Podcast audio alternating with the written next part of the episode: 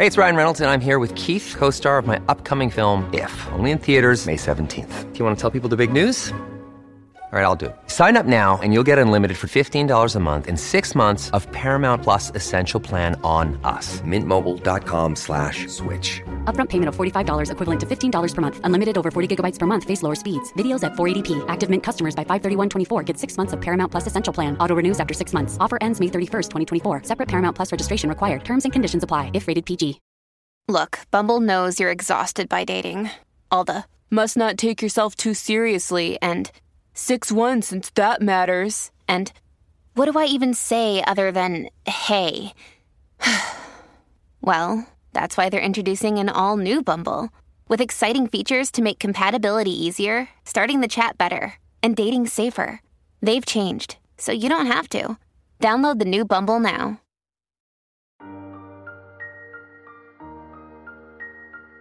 Será que o Brasil já esteve perto de se dividir? Existe, afinal, uma unidade entre os brasileiros? Essas são apenas algumas perguntas que podemos nos fazer quando estudamos com mais atenção o que foi a Guerra dos Farrapos, ou Revolução Farroupilha, uma das principais revoltas regenciais que o Brasil teve e que a sua conclusão mudou completamente a forma que o país reorganizou não só o seu espaço, como também a sua política interna. Eu não sei se vocês já perceberam, mas os debates envolvendo esse conflito no sul do país começa até mesmo no nome que nós damos. Por ser algo que acaba dividindo opiniões e visões sobre o passado, eu quero lembrá-los que eu sempre baseio meu conteúdo em fontes e em autores confiáveis, que você pode consultar na descrição desse episódio. A Guerra dos Farrapos aconteceu no sul do Brasil e começou no dia 20 de setembro de 1835. Esse foi um conflito que quase dividiu o país. E para entendê-lo, precisamos voltar um pouco no tempo, mais especificamente em 1824, com a escrita da primeira Constituição Brasileira. Quando o Brasil conseguiu a sua independência de Portugal, a primeira coisa que precisava ser feita era uma Constituição, que nada mais é do que um conjunto de regras que um país precisa seguir. Vai ser na Constituição que teremos as diretrizes para saber quem pode votar e ser votado. Também é na Constituição que temos as informações a respeito de quem é considerado um cidadão e quais são os deveres e direitos de cada um deles. E claro, também temos nesse documento a forma que o país irá se organizar a partir da implementação dessa Constituição. A partir de 1828, o Brasil passou a se organizar como um império, governado por uma monarquia hereditária, e esse império era um Estado unitário. Isso quer dizer que todas as províncias do Brasil eram ligadas ao poder central e tinham a sua autonomia completamente limitada. Um dos exemplos que eu posso citar para você entender essa questão da limitação de autonomia é a respeito do presidente da província.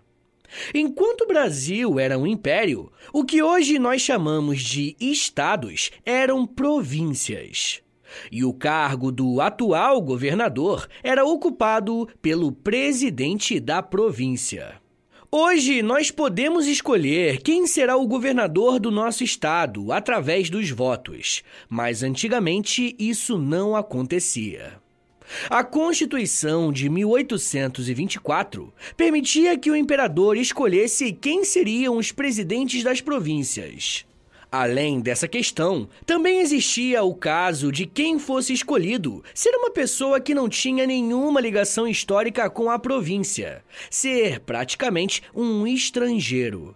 E quase sempre isso dava algum problema entre a população e quem administrava a província. Essa falta de autonomia não chegou a ser um problema tão grave entre 1824 e 1831. E eu fiz esse recorte temporal porque foi em 1831 que o imperador brasileiro Dom Pedro I abdicou do trono e voltou para Portugal.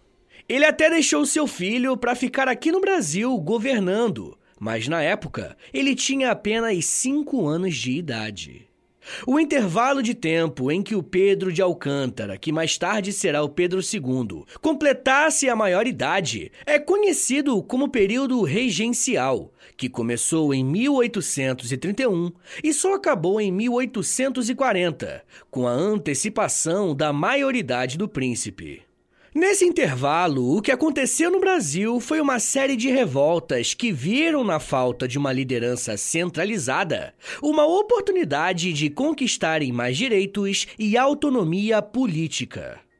Mas também podemos pensar em uma motivação econômica para o início de algumas revoltas, principalmente no caso do sul do Brasil. Na maioria das províncias brasileiras, a produção era voltada para o mercado externo, como o açúcar e o café. Já a economia da província de São Pedro do Rio Grande era voltada para o mercado interno. A maior força da região sul era o charque, que é uma espécie de carne seca, e também o couro de animal. O problema era que esses produtos que tinham como destino as outras províncias do Brasil tinham impostos muito altos, dificultando cada vez mais a sua produção. Historicamente, o charque era a base da alimentação de alguns africanos escravizados aqui no Brasil. O produto ia, em grande parte, para Minas Gerais, para alimentar aqueles que atuavam nas minas de ouro. Outras regiões do Sudeste também consumiam essa carne, principalmente nas áreas de plantação de cana-de-açúcar e café. Como a província do Rio Grande vendia os seus produtos internamente, ela precisava pagar altos impostos para o governo central, fazendo com que o preço dessa carne seca ficasse bem alto. Além disso, os sulistas passaram a enfrentar uma outra dificuldade: a concorrência estrangeira. Nas províncias unidas do Rio da Prata, que era basicamente a Argentina e Uruguai, uma forte indústria de charque foi montada, com um foco no mercado externo.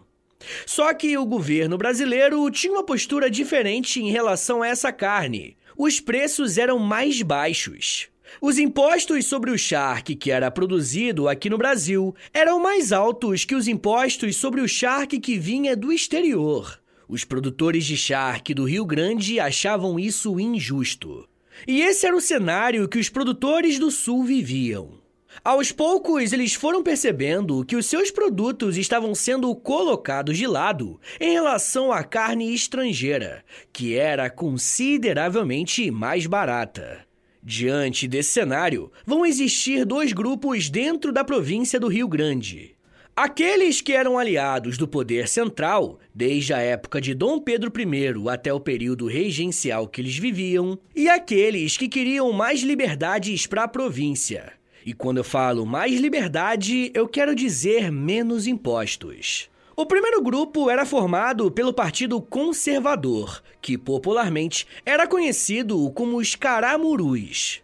Já aqueles que defendiam uma autonomia maior da província e uma taxação considerável dos produtos estrangeiros pertenciam ao Partido Liberal, popularmente conhecidos como Farroupilha. E o termo farroupilha era usado de forma pejorativa, porque fazia referência a farrapos, a alguém que usa roupas velhas. A questão é que esses farrapos não defendiam apenas mais liberdade econômica na sua província. Eles defendiam também uma nova forma de governo, a república. Mas para que isso aconteça, a monarquia que estava oficialmente comandando o Brasil precisava ser derrubada. Uma coisa que eu sempre gosto de lembrar em história é que os personagens do passado não ficavam dentro de uma caixinha, estáticos. E com isso eu quero dizer que quando pensamos nos farrapos do sul do Brasil, temos que lembrar que eles tinham contato com os países vizinhos, com os outros produtores de charque e couro. Ou seja, as ideias circulavam. As críticas ao governo brasileiro circulavam muito, e as propostas de mudanças também.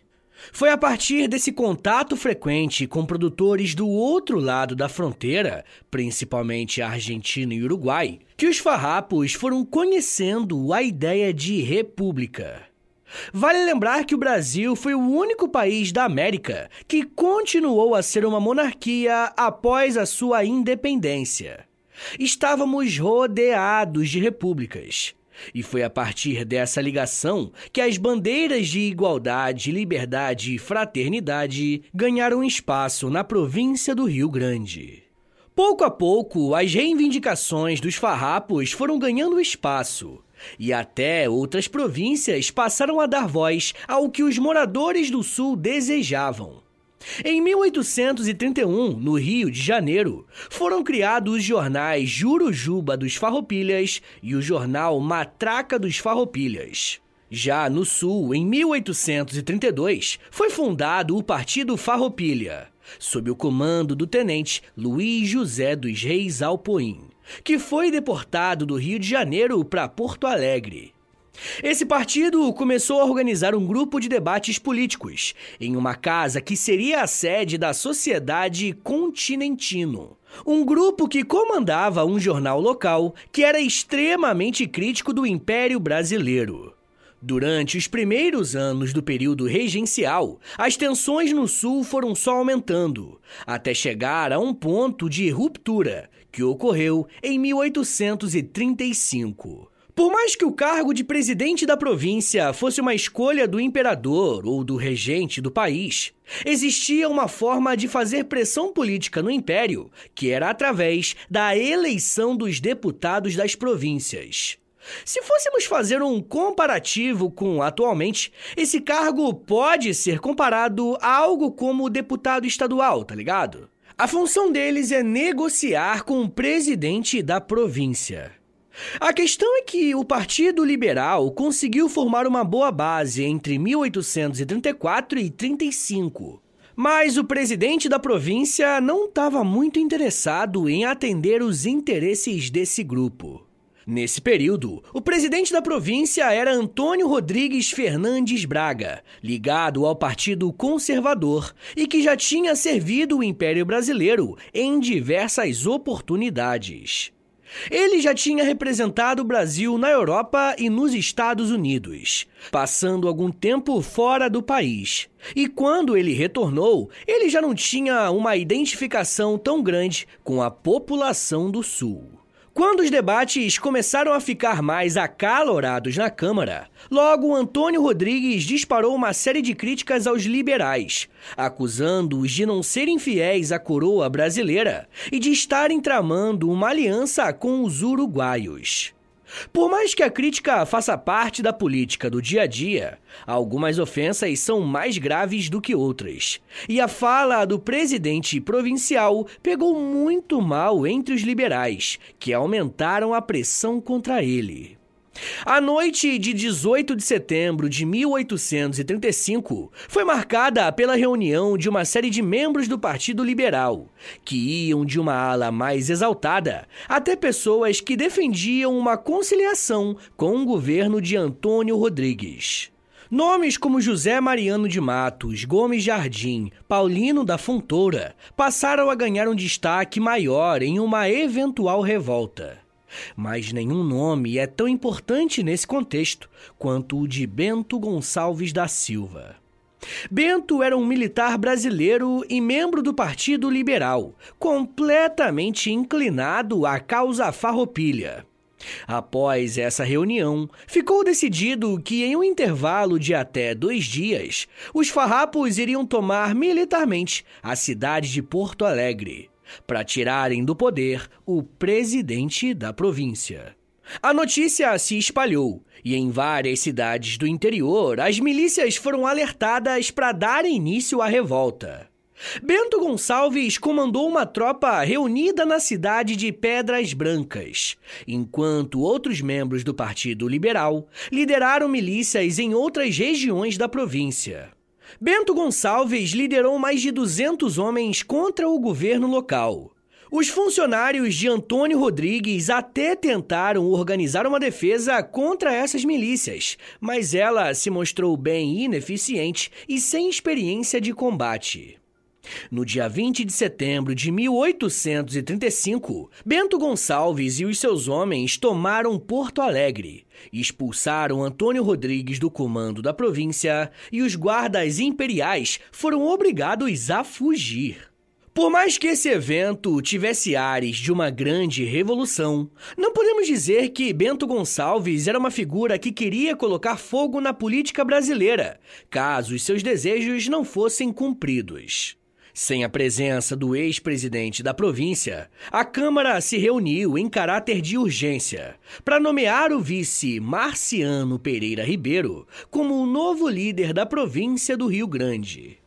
No dia 25 de setembro, Bento Gonçalves aproveitou seu novo status de líder de uma revolta e escreveu uma carta ao governo central brasileiro, direcionada ao padre Diogo Antônio Feijó, que naquela altura era o governante em exercício do Brasil. Bento explicou nessa carta as motivações do seu grupo e solicitou a nomeação de um novo presidente para a província, mas um que fosse mais aberto às necessidades dos farrapos. Os líderes do Partido Liberal, inclusive Bento Gonçalves, consideraram que o conflito tinha acabado. Mas o que eles não esperavam era que o governo brasileiro tinha outros planos para lidar com a farroupilha. Pessoal, eu já quero falar mais como que se deu a Guerra dos Farrapos e, claro, como que ela acabou também. Mas me dá um minutinho aí, tá, gente? Que daqui a pouco a gente volta. E eu falo um pouco mais sobre guerras, gaúchos, dívidas, feriado e debates. Segura aí, que é um minutinho só. This episode is brought to you by Reese's Peanut Butter Cups. In breaking news, leading scientists worldwide are conducting experiments to determine if Reese's Peanut Butter Cups are the perfect combination of peanut butter and chocolate.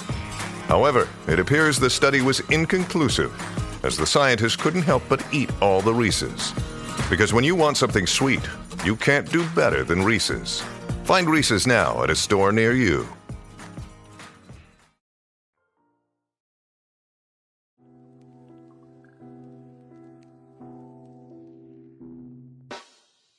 O História em Meia Hora é parceiro da loja.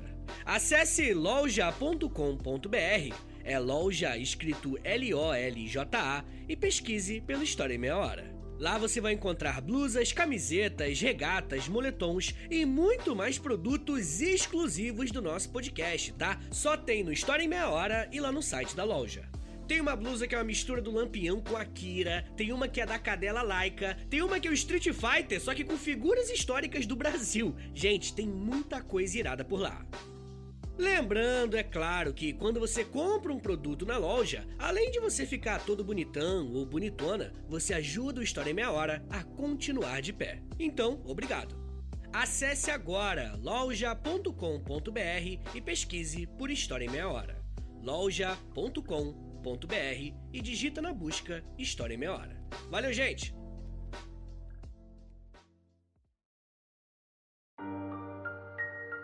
Abre aspas.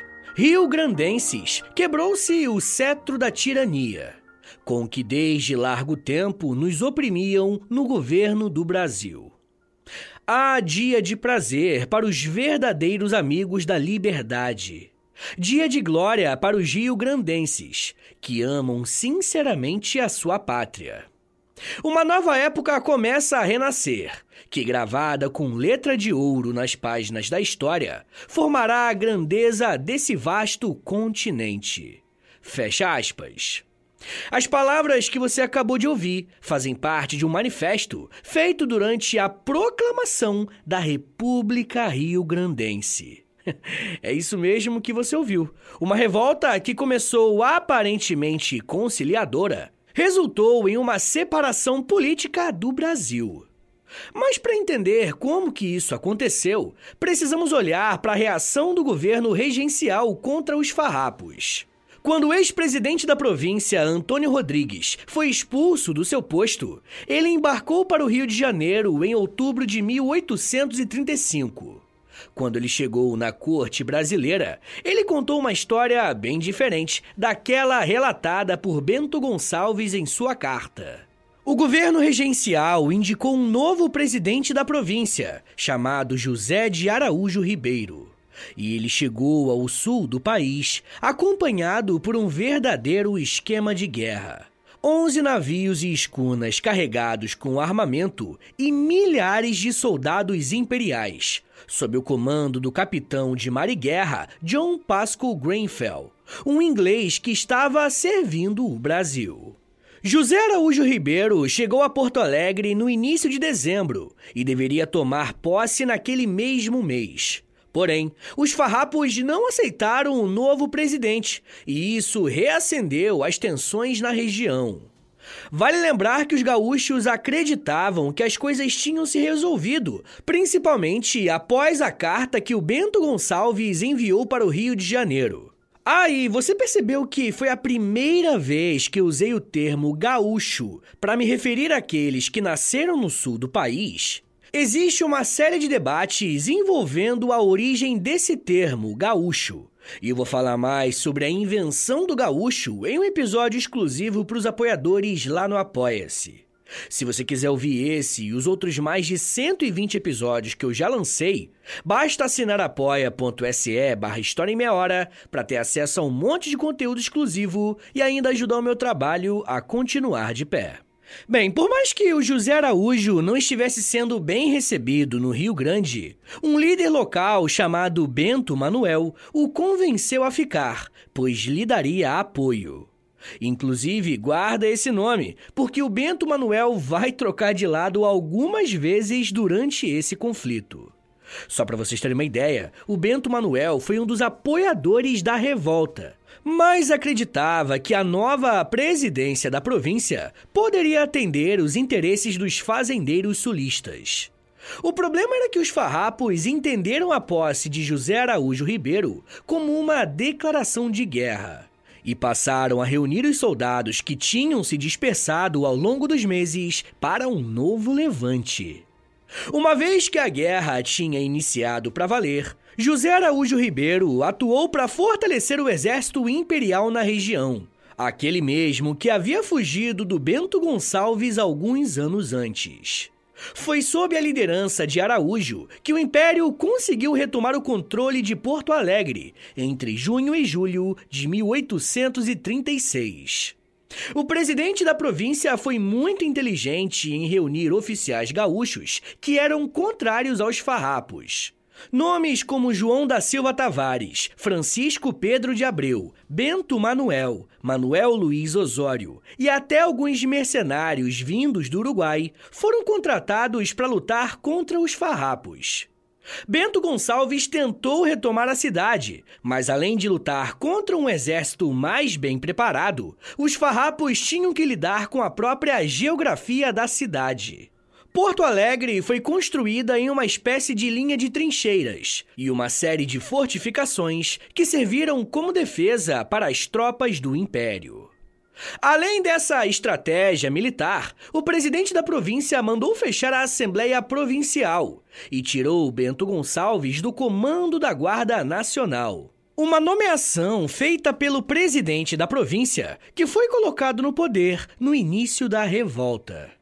No Rio de Janeiro, o governo regencial proibiu a utilização da alfândega, restringindo a chegada de navios.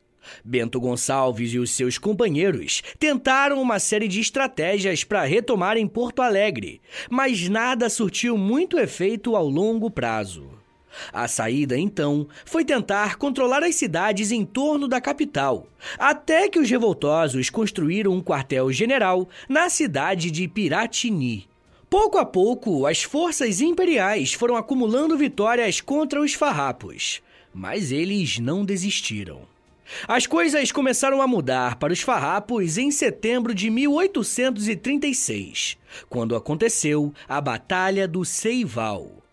Nessa batalha, as tropas rebeldes estavam sendo lideradas por um homem chamado Antônio de Souza Neto. O conflito se mostrou bem sangrento, deixando centenas de mortos. Mas mesmo com esse embate, a Farroupilha consegue vencer as tropas do governo e o general Antônio de Souza Neto declara no dia 10 de setembro de 1836 a República Rio-Grandense e nomeia Bento Gonçalves como presidente. E eu não sei se você consegue compreender o peso dessa decisão, mas estamos falando de uma separação política em relação ao governo imperial. Aquela citação que eu narrei no começo desse bloco faz referência a esse momento em que Bento Gonçalves foi declarado presidente. E dá para perceber como que o sentimento é de euforia contra uma suposta tirania do governo brasileiro. Uma nova bandeira verde, vermelha e amarela foi feita em comemoração à proclamação da República Rio-Grandense. A empolgação era tão grande que o novo governo convocou as outras províncias brasileiras para se unirem a eles em um sistema republicano. Alguns historiadores gostam de usar a proclamação da República para dividir melhor o que ocorreu no sul do país. Esses professores costumam dizer que, até esse momento, o que ocorreu foi a Revolução Farroupilha. E a partir da proclamação da República Rio-Grandense, teremos a Guerra dos Farrapos. E essa mudança na nomenclatura acontece porque os próprios farrapos mudaram algumas posturas depois que conquistaram a sua independência. Como tinha um novo presidente, a reivindicação agora não era mais a substituição da presidência da província. Afinal, não existia mais a província do Rio Grande. Os farroupilhas agora se identificavam a partir dali como soldados do exército republicano rio-grandense, e não mais como milicianos ou farroupilhas. Esses soldados não defendiam a bandeira do império, e sim a bandeira republicana. E por fim, temos a defesa de um ideal de liberdade contra um governo considerado agressor e invasor. Mesmo que essas medidas fossem importantes, o governo brasileiro não iria deixar isso passar. Afinal, imagina se essa moda pega em outras províncias também. Teríamos uma divisão completa do nosso território. Diversos soldados foram enviados para o sul do Brasil, mas um descuido de Bento Gonçalves facilitou bastante o trabalho dos seus inimigos. Quando o general Neto proclamou a República Rio-Grandense, Bento Gonçalves não estava com ele e por isso decidiu se encontrar com seu aliado. Quando Bento Manuel ficou sabendo desse encontro, ele deslocou as suas tropas para preparar uma emboscada contra o Gonçalves, que acabou sendo preso e levado para o Rio de Janeiro e em seguida para Bahia. A partir de então, veremos algumas derrotas sucessivas dos farroupilhas. Com as principais lideranças presas, o governo brasileiro inicia uma série de negociações pela paz em troca de anistia. Alguns líderes aceitaram, mas o general Neto seguiu firme no combate armado. Esses conflitos aconteceram em um contexto de extrema dificuldade, porque o novo presidente da província escolhido pelo governo estava disposto a ir até as últimas consequências para derrotar os revoltosos. Quem vai mudar a balança de forças mais uma vez vai ser Bento Manuel, que mudou de lado e lutou ao lado do general Antônio de Souza Neto, comandando juntos mais de 2.500 homens em 1838. O ânimo dos rebeldes foi renovado, porque Bento Gonçalves conseguiu fugir da prisão e, no seu retorno para o sul, contou com um reforço de peso, um revolucionário chamado Giuseppe Garibaldi. Quem é ouvinte do História em Meia Hora das antigas deve lembrar de um episódio que eu tratei da unificação italiana. E o Garibaldi é um nome importante desse evento, que ocorreu na segunda metade do século XIX. Bento Gonçalves deu a Garibaldi um papel de destaque como capitão-tenente da Marinha Rio-Grandense. O problema era que a República não tinha acesso a nenhum porto. Mas isso não impediu que embarcações de guerra fossem construídas em terra seca, para em seguida serem levadas aos rios e reforçarem o ataque aos farrapos. O problema é que as tropas imperiais estavam sendo implacáveis, garantindo uma vitória atrás da outra. Em 1839, os revoltosos se deslocam para Santa Catarina e declaram lá a República Juliana, em uma clara demonstração que os farrapos estavam com problemas em manter a sua posição. E de forma pejorativa, a então República Rio-Grandense passou a ser chamada por alguns de República Andarilha, porque precisou mudar a sua capital uma série de vezes durante a guerra. Mas não se engane, tá? Por mais que aparentemente eles estejam acumulando derrotas, a Guerra dos Farrapos é o conflito regencial que mais se prolongou em nossa história, mostrando uma forte resistência dos gaúchos. Porém, quase cinco meses depois da criação da República Juliana, os soldados do Império conseguiram tomar controle da cidade de Desterro, onde hoje fica Florianópolis, e essa derrota marcou a fase final do conflito. A partir de 1840, temos a presença de Dom Pedro II no trono brasileiro e sob a sua liderança, o militar Luiz Alves de Lima e Silva, mais conhecido por nós como Duque de Caxias, é levado para o sul para negociar o fim da guerra com Bento Gonçalves. Além das derrotas em batalha, os farroupilhas foram traídos mais uma vez por Bento Manuel, que trocou de lado e foi servir as tropas imperiais. Entre 1840 e 1845, Bento Gonçalves e o governo brasileiro vão tentar uma série de vezes chegar a um acordo para a paz. Para o presidente republicano, as condições para acatar as ordens do império estavam condicionadas a alguns fatores. Primeiro, as dívidas contraídas pela República deveriam ser pagas pelo governo imperial. Segundo, as pessoas escravizadas que se alistaram como soldados republicanos deveriam ser libertados. E terceiro, os oficiais revolucionários deveriam ter os seus postos garantidos na Guarda Nacional. As negociações não foram tão simples e envolveram até prováveis cometimento de crimes, como por exemplo na Batalha de Porongos, um evento que foi marcado pela morte de centenas de soldados republicanos negros. A questão é que esses soldados estavam desarmados e existe um grande debate envolvendo um suposto plano para eliminar a população negra do Sul. A paz entre os republicanos e o governo só foi encaminhada em março de 1845, com a assinatura do Tratado de Poncho Verde. Nesse tratado, o governo brasileiro aceitava assumir as dívidas, taxar os produtos estrangeiros e conceder o perdão àqueles que lutaram na guerra.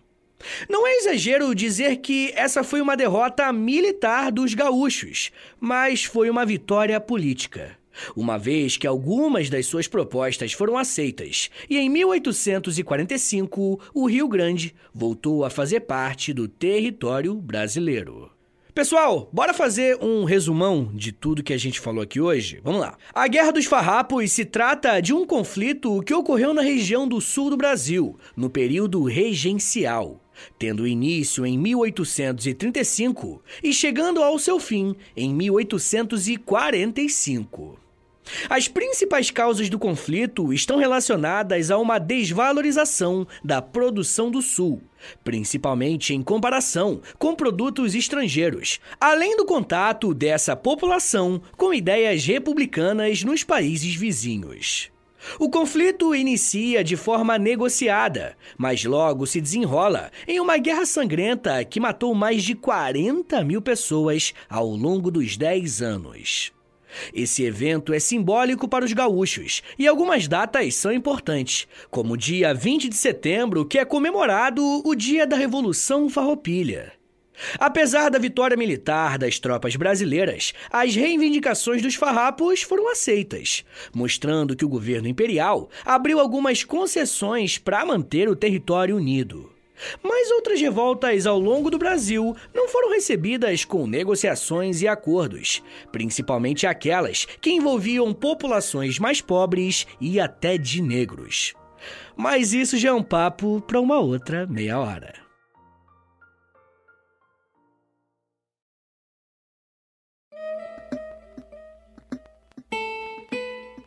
Senhores, muito obrigado por terem vindo até aqui. Meu nome é Vitor Soares e sou professor de História. E você acabou de ouvir o História em Meia Hora. Rapaziada, dá uma moralzinha aí, compartilha esse episódio, por favor. Posta nos stories do Instagram e aí me marca no arroba História em Meia Hora. Ou você pode também postar no Twitter e aí você me marca no arroba H30podcast, que aí eu já te mando uma mensagem agradecendo, tá bom? Se você gosta do História em Meia Hora, se você quer ver esse podcast por muito tempo de pé ainda, toda quarta e todo sábado, lançando episódio novo, bonitinho, dá uma chance pro nosso apoia-se, rapaziada. Por favor, entre em apoia.se barra História em Meia Hora, porque lá tem quase 100 episódios exclusivos para quem apoia. E claro, né, quando você apoia hoje, você tem acesso a todos eles. E todos os que vão sair enquanto você for apoiador, tá bom? Também tem Clube do Livro, tem conteúdo diário no Instagram, depende do nível lá, né, do, do plano que você assinar lá no Apoia-se, beleza? Mas claro, né, eu só quero que você assine caso você queira e possa ajudar, tá bom?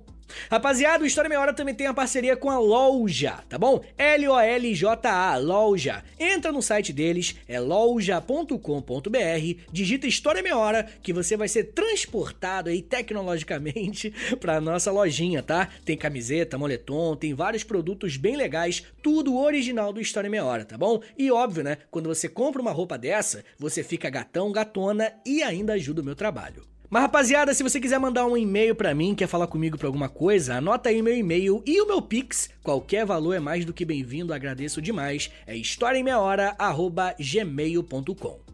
Uma coisa que eu vou te pedir agora, isso aqui não custa nada, tá bom? É de grátis. Pô, é só um minutinho da tua vida aí, não custa nada. Eu te dou tantos minutos, tantas, tantas meia horas aí de, de estudo. Pô, pelo amor de Deus.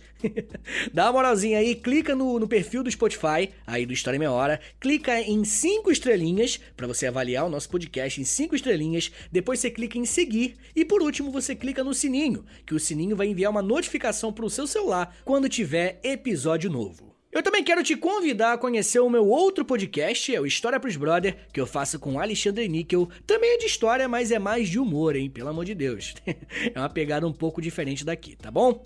Então é isso, gente. Me siga nas redes sociais. É arroba no Twitter, no Instagram e no TikTok. Eu tô sempre lá no TikTok fazendo os videozinhos educativos.